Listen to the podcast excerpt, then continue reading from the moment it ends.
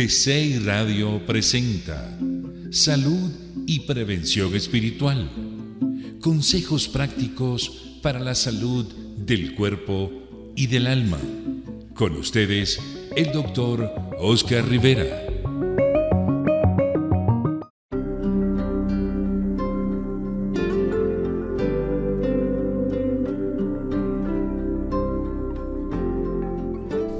Hola, bienvenidos. Espero se encuentren de maravilla.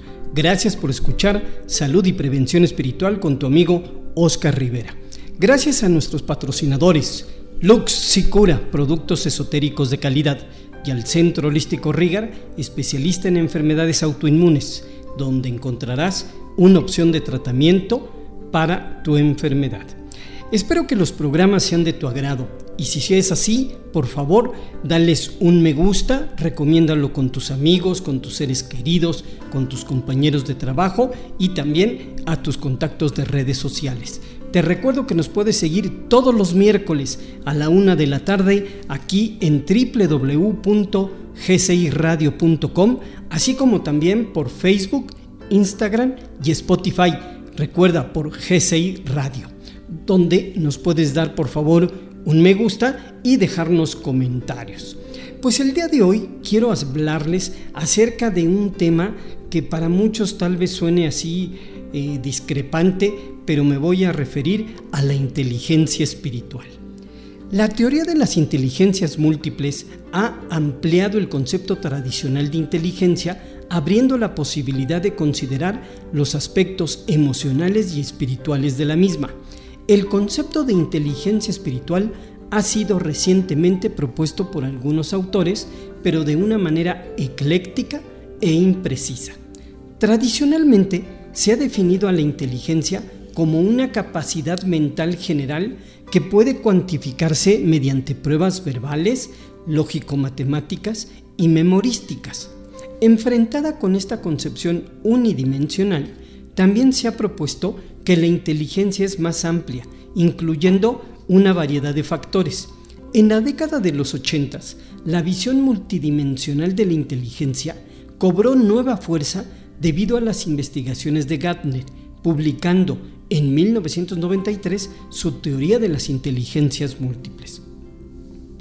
Para definir el concepto de inteligencia, Gardner señala que una competencia intelectual humana debe dominar un conjunto de habilidades para la solución de problemas, permitiendo al individuo resolver los problemas genuinos o las dificultades que encuentre y, cuando sea apropiado, crear un producto efectivo.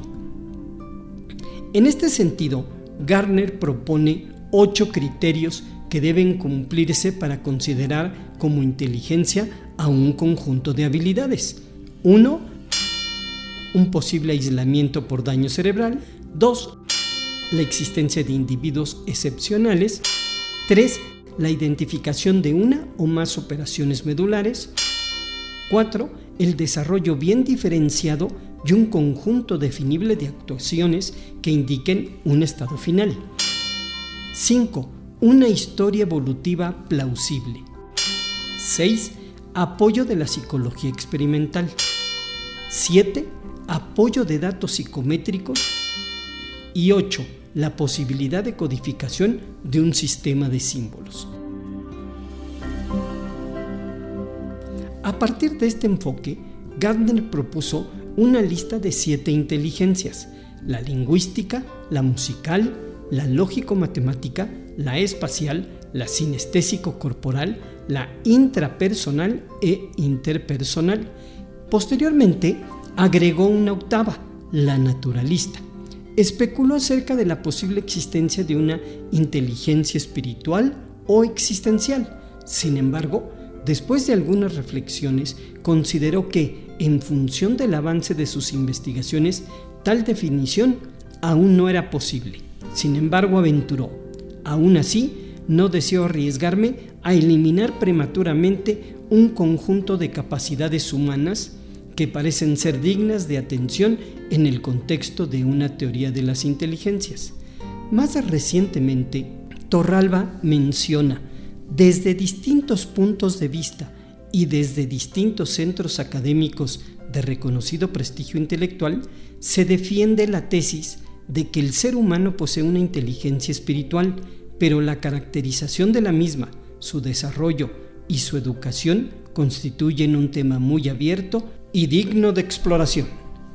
Pargamen, por su parte, revisa una gran cantidad de publicaciones que documentan la eficacia de los recursos espirituales y religiosos para desarrollar conductas adaptativas y un afrontamiento saludable. Estos y otros estudios dan cuenta de la importancia del desarrollo de la dimensión espiritual en el ser humano para alcanzar una salud integral.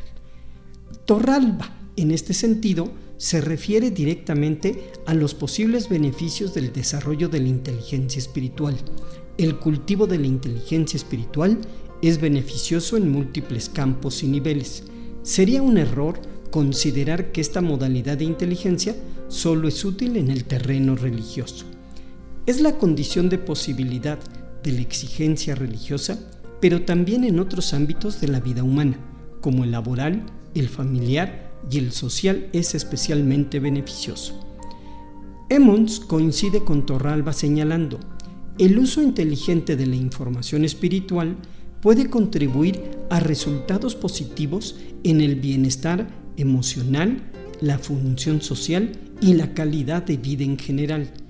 Cada uno de estos dominios de funcionamiento parece beneficiarse del ejercicio de la inteligencia espiritual y específicamente en cuanto a la capacidad de resolución de problemas que la inteligencia espiritual podría conferir.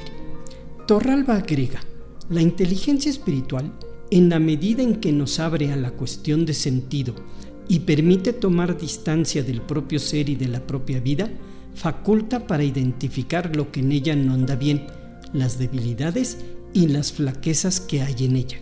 También sus fortalezas y capacidades latentes esto es clave para diseñar inteligentemente el futuro.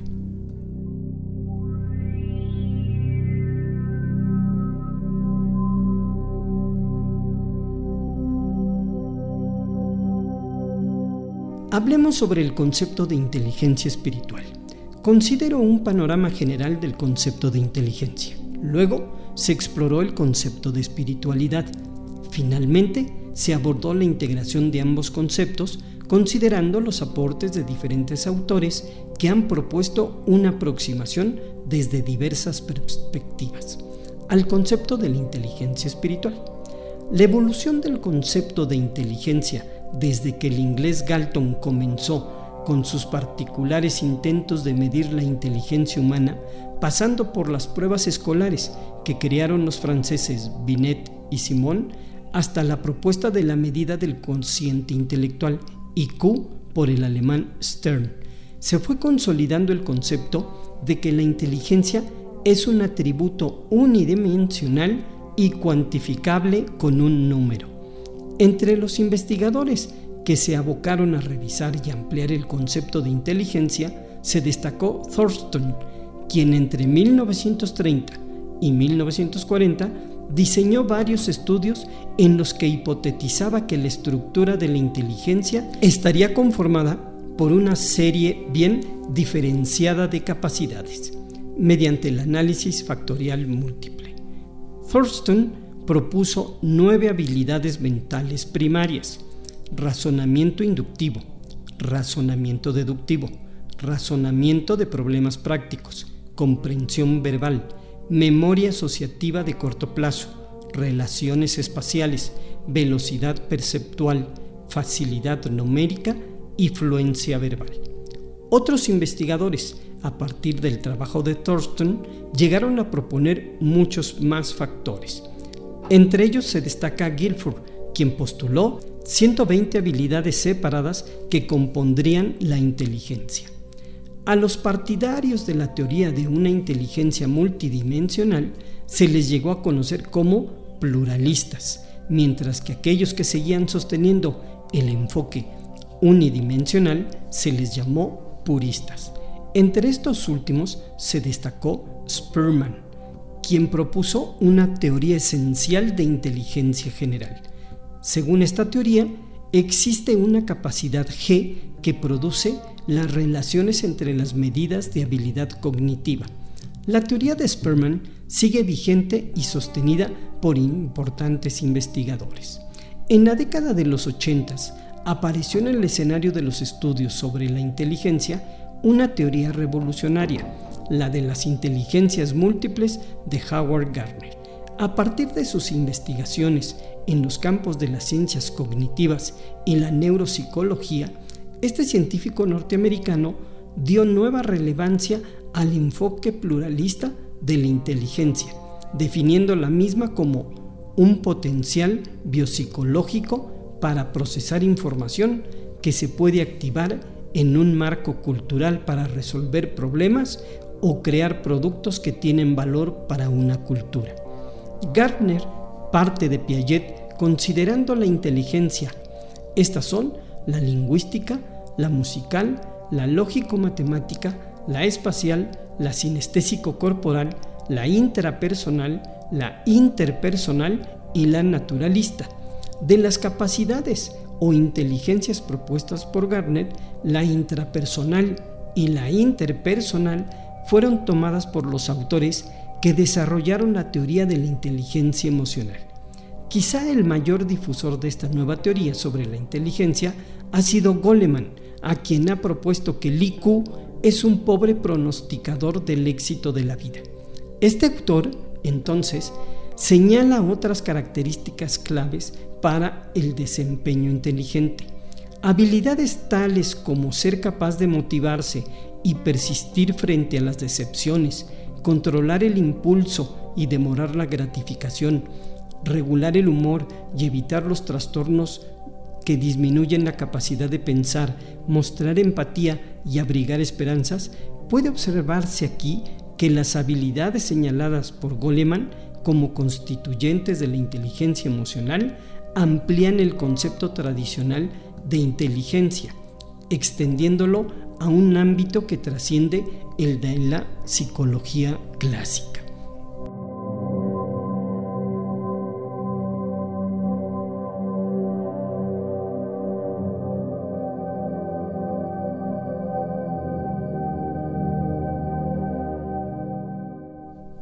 Teniendo como marco este concepto más amplio de inteligencia, es interesante señalar aquí la etimología del término. La palabra latina intelligentia proviene de intelligere, vocablo compuesto por los términos intus, entre, y leyere, escoger o leer. Es decir, etimológicamente, la inteligencia sería la capacidad de saber escoger la mejor alternativa pero también la capacidad de saber leer la realidad de la manera más completa y profunda posible. En este sentido, Torralba señala que la inteligencia, cuando llega a su pleno ejercicio, salva al ser humano de muchos fracasos en su vida y le abre las puertas a la conquista del éxito personal, del afectivo y del profesional. Pero para lograr esto es necesario comprender que la inteligencia es esa potencia que permite conocer la realidad en distintos grados y niveles de profundidad. Desde el primer contacto sensible a la comprensión de la estructura más íntima de la realidad, se abre un gran espacio que exige un ejercicio gradual. Los teólogos e historiadores McGinn, Meyendorff y Leclerc señalan que por muchos siglos en la historia el concepto espiritualidad fue considerado como pesimistamente antimaterial. Sin embargo, explican estos autores que este concepto, correctamente entendido, tiene ricas dimensiones y una gama de significados que ningún término relacionado cubre completamente. La razón por la que la espiritualidad ha sido considerada como algo meramente antimaterial puede hallarse en el concepto dualista que históricamente se ha tenido acerca del hombre. Tradicionalmente, espíritu se ha opuesto a cuerpo y se ha desarrollado una visión del ser humano eminentemente dualista, donde ambas sustancias se plantean de un modo antitético y en clave de conflicto. Se consideraba además que la vida espiritual era una forma de huir del mundo, de apartarse de lo terrenal, de lo corporal, del mundo de las sensaciones e impresiones, mientras que la vida material se asociaba a lo animal, a lo físico y a lo mundanal. El ser humano no es solo una entidad alma-cuerpo, sino que tal unidad tiene un concepto mucho más amplio y por lo tanto nos da muestras de equivocación en ocasiones. Solo la persona espiritual viene a constituir la unidad y la totalidad del ente humano y la funda como totalidad corpóreo, anímico, espiritual. Nunca podremos insistir demasiado en que esta triple totalidad es la que constituye al hombre entero, hacia una definición de inteligencia espiritual. La expresión inteligencia espiritual fue acuñada por Sohar y Marshall. Estos autores consideran que existen tres formas de organización cerebral neural. Una de estas formas es la de conexiones neurales en serie, la cual permite que el cerebro acate normas, piense lógica y racionalmente.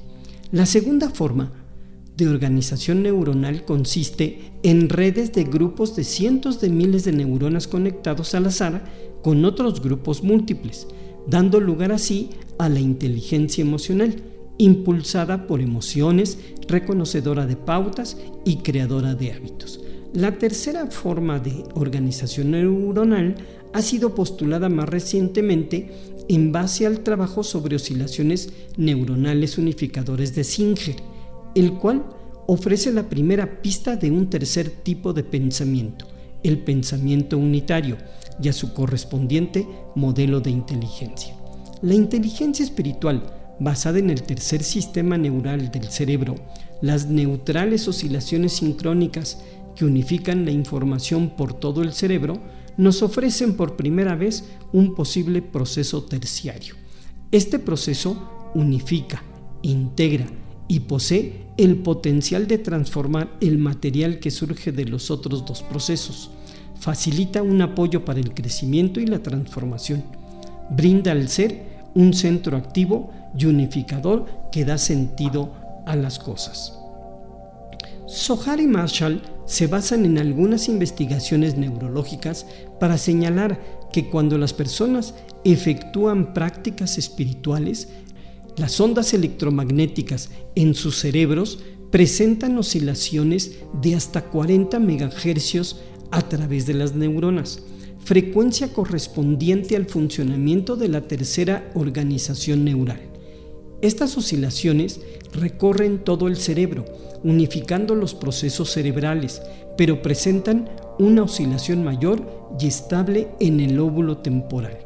Estos dos autores, Sick y Torrance, describen la inteligencia espiritual como la capacidad de utilizar un enfoque multisensorial que incluiría la intuición, la meditación y la visualización para acceder al propio conocimiento interior con el fin de resolver los problemas en su carácter global.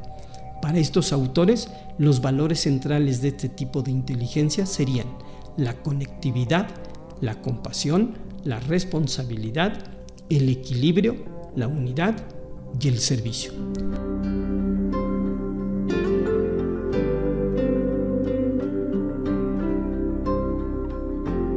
Como pudieron escuchar hasta aquí, hay tres énfasis distintos en los intentos de definir la inteligencia espiritual.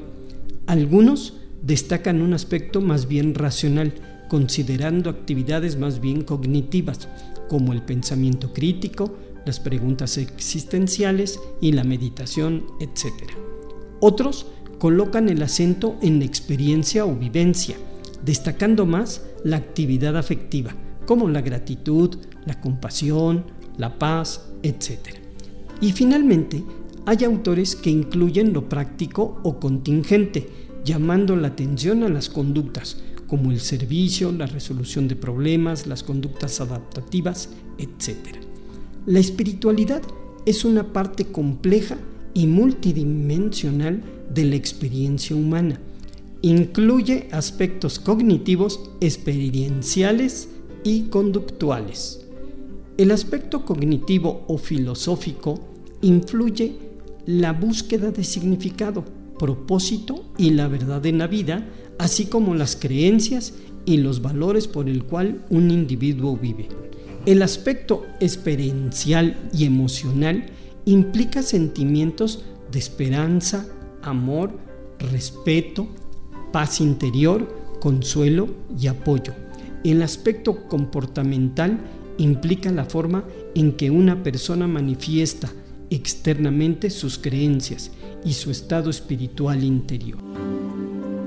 La espiritualidad puede entonces conceptualizarse en términos de adaptación cognitivo-motivacional y como tal puede ser la base de una variedad de habilidades para resolver problemas relacionados con situaciones de la vida cotidiana. Este enfoque pragmático ofrece una perspectiva sobre la espiritualidad que puede contrarrestar la creencia errónea de que los estados espirituales de la mente de alguna manera están en otro plano de la existencia, un estado del ser que es fenomenológicamente válido pero que tiene poca relevancia para la resolución de problemas en situaciones de la vida concreta. Se considera que la inteligencia espiritual es un constructo conformado por las siguientes tres dimensiones.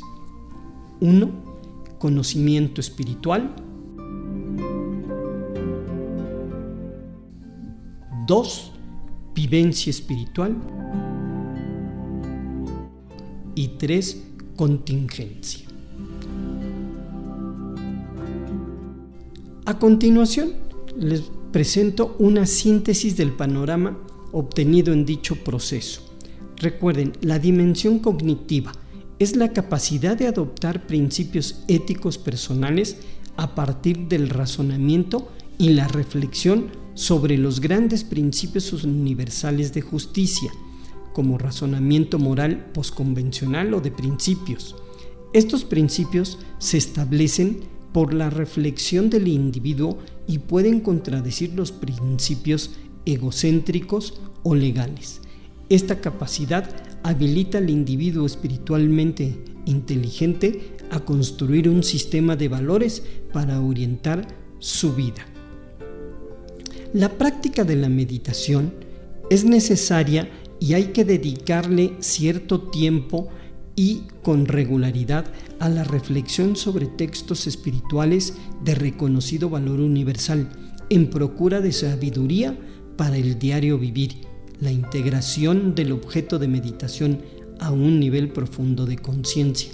Esta actividad sería clave para nutrir la faceta anterior. La búsqueda de sentido es la capacidad de hacerse preguntas existenciales y de hallar o elaborar respuestas para las mismas. Incluiría también la búsqueda y hallazgo de la vocación o misión en la vida. El autoconocimiento es la conciencia de la propia realidad psíquica y existencial, la cual se logra mediante el proceso reflexivo de la introspección clara percepción de las características de la propia personalidad y de la variación de los estados de ánimo. La autotrascendencia es la capacidad de mirar más allá de uno mismo, de salir de los límites del ego y abrirse a una realidad más amplia, reconociendo a los otros y al otro, el ser superior. Toma de conciencia de la finitud propia y de la infinitud de la realidad más amplia o universal. La actitud frente al dolor es la capacidad de aceptar el sufrimiento y sobreponerse a los sentimientos depresivos que provoca mediante una elaboración cognitiva que permita asumir el dolor con paz y esperanza. Esto implicaría también la consideración del sufrimiento como una oportunidad para el crecimiento espiritual.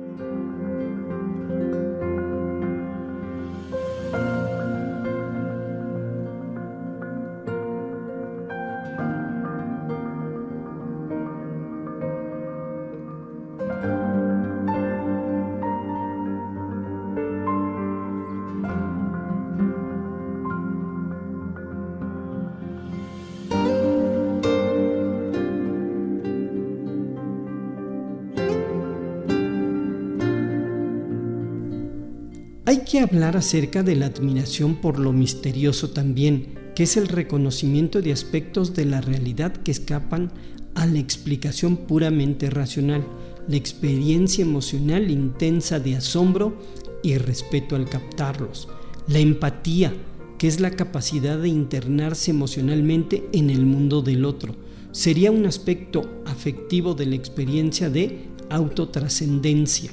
Esta vivencia capacitaría al individuo espiritualmente inteligente para establecer vínculos afectivos auténticos y profundos.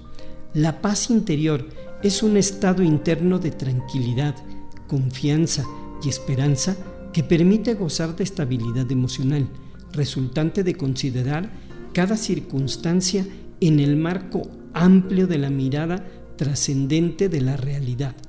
Por lo tanto, sería otro aspecto afectivo de la autotrascendencia. Y la felicidad, capacidad de experimentar gozo profundo por el momento actual, prescindiendo de los estímulos exteriores, implica especialmente la capacidad de ser agradecido.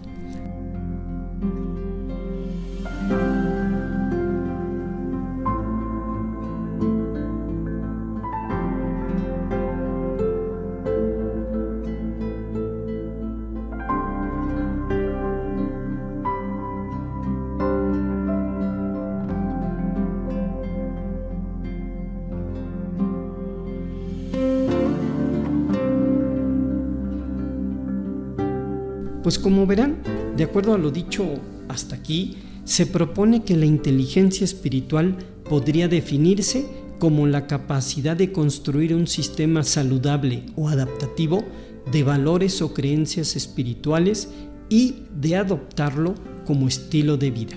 Es decir, hay que hacerse adhesión a estos valores. Pues como verán, el tema es realmente interesante. Esperemos que les haya sido de interés y que hayamos dejado por ahí una poca de duda para que se pongan a investigar un poquito más. Pues por hoy quiero agradecer a Luxicura Productos Esotéricos de Calidad y al Centro Holístico Rigan, especialistas en enfermedades autoinmunes, por patrocinar este programa. Pues sin más por el momento amigos, no me queda más que desearles que pasen un maravilloso y tranquilo día y nos escuchamos en el próximo programa.